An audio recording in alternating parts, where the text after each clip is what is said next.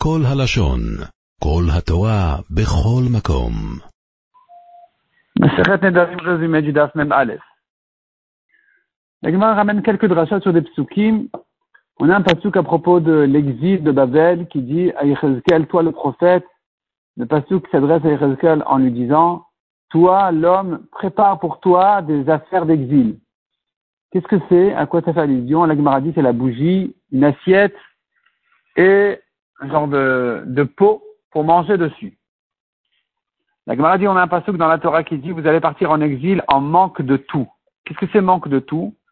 La Gemara donne là-dessus quelques, quelques explications.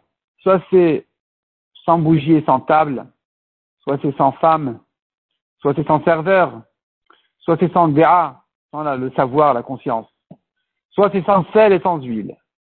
La Gemara dit la déa, c'est le savoir de l'homme, l'esprit de l'homme.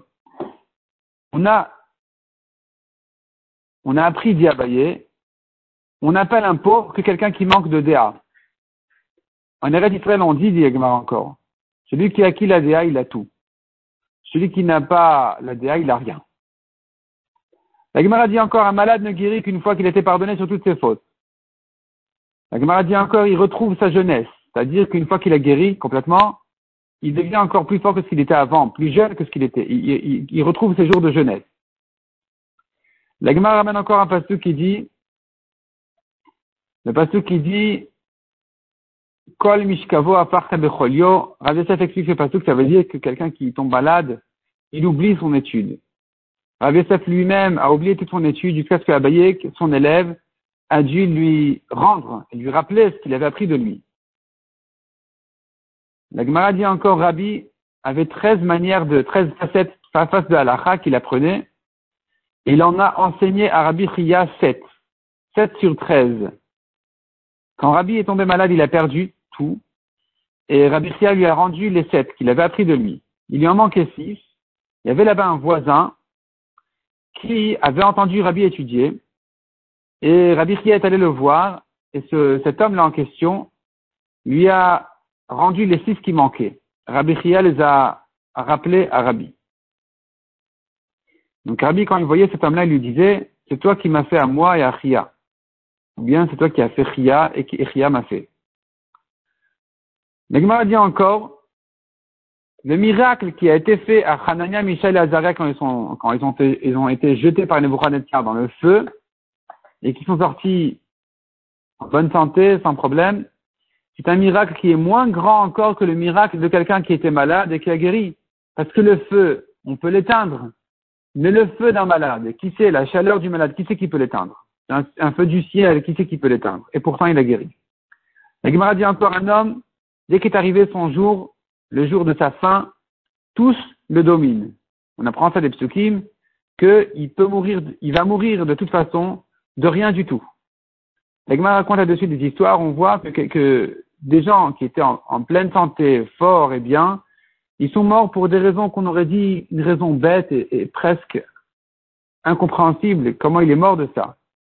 Ou bien même le scorpion qui est monté sur la grenouille pour traverser le fleuve pour tuer un homme. C'est très étonnant, mais une fois qu'est arrivé son jour, il doit mourir de toute façon. La Gemara dit, on ne visite un malade que quelqu'un qui a de la fièvre. Mais un malade qui a des problèmes de digestion, ne le visite pas parce qu'il sera mal à l'aise. Un malade qui a des problèmes aux yeux ou à la tête, on ne le visite pas non plus parce qu'il devra parler et la parole est mauvaise pour ces choses, ces, ces maladies, ces problèmes.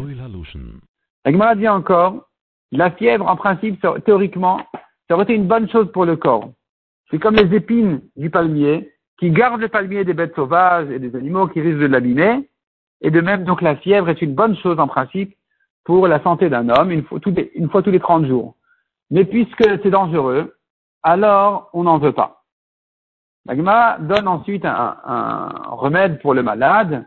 Il faut bien cuire donc des orges épluchées ou bien la farine d'orge ancien et on cuit ça bien et on donne ça au malade, c'est bon pour lui. La Gemara dit encore, il y a une maladie aussi qui s'appelle bordam. Bordam, c'est comme la Gemara dit, c'est comme un puits de sang. Bordam. Un puits de sang, il jaillit comme une source, c'est-à-dire il perd beaucoup de sang d'en bas. Et ce malade-là, on ne vient pas le visiter et on ne dit même pas sur lui sa maladie parce qu'il faut garder un langage propre. La Gemara dit encore, On a vu dans la Mishnah, dans un cas de Neder, il peut venir le guérir à lui et il n'y pas son argent. Qu'est-ce que ça veut dire? La Gemara explique qu'il s'agit du cas où c'est le malade qui n'a pas le droit de profiter du médecin. Le médecin aura quand même le droit de venir le guérir, de le guérir parce qu'il fait sa propre mitzvah. Et donc, même si le malade n'a pas le droit de profiter du médecin, mais le médecin a le droit de faire sa mitzvah en venant guérir le malade, même si un autre médecin, puisque c'est lui son médecin, il a l'habitude de lui, donc c'est lui qui a le suivi, c'est lui qui le connaît, il peut venir le guérir, mais il n'aura pas le droit de venir guérir ses animaux. Dans le cas où il y a un autre vétérinaire qui peut s'en occuper, il n'aura pas le droit de venir physiquement pour s'occuper de sa vache. Cependant, dit l'Agmara, il aura le droit de lui dire, écoute, tu lui donnes telle et telle chose, c'est bien pour elle, et ne lui donne pas telle et telle chose, ça c'est mauvais pour elle. Mishnah suivante. Toujours dans le cas de Neder, il n'a pas le droit de profiter l'un de l'autre. Il aura le droit de se baigner avec lui dans un grand bain, mais pas dans un petit bain parce que ça le réchauffe. Donc il en profite. Ils auront le droit de dormir sur le même lit. Rabbi précise, en été. Mais pas en hiver parce que, à nouveau, ça le réchauffe et donc c'est interdit.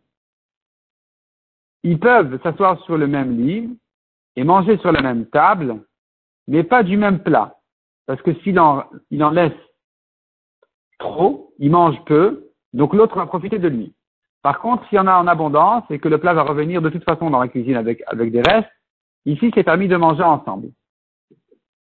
La Gemara ramène une discussion entre Rabbi Mir et Rabbi Houda sur ce qu'on a vu. Est-ce qu'ils peuvent se laver dans un, dans un bain ensemble, dormir sur le même lit Selon Rabbi Mir, tout est interdit, grand ou comme petit, en été comme en hiver, alors que Rabbi Houda dit non. Ce qui interdit, c'est interdit. Là où il y a un plaisir, là où ils profitent l'un de l'autre, c'est interdit. Donc petit et en hiver, ils se réchauffent l'un de l'autre, c'est interdit. Mais grand ou petit en été, ça c'est permis. Parce qu'il n'y a rien à craindre. La Mishnah suivante. Des employés n'ont pas droit de manger ensemble de manger ensemble de la mangeoire. En fait, c'est l'endroit où on donnait aux employés à manger. Ils mangeaient des, grosses quantités parce qu'ils travaillaient dur, ils mangeaient beaucoup. Il restait rien après. Donc, ils n'ont pas le droit de manger ensemble parce que s'ils vont en laisser davantage, l'autre va profiter de lui. Ils n'ont pas le droit non plus de travailler sur le même rayon de la vigne à creuser la terre parce que, parce que s'ils sont proches, il va ramollir la terre et faciliter le travail à son ami.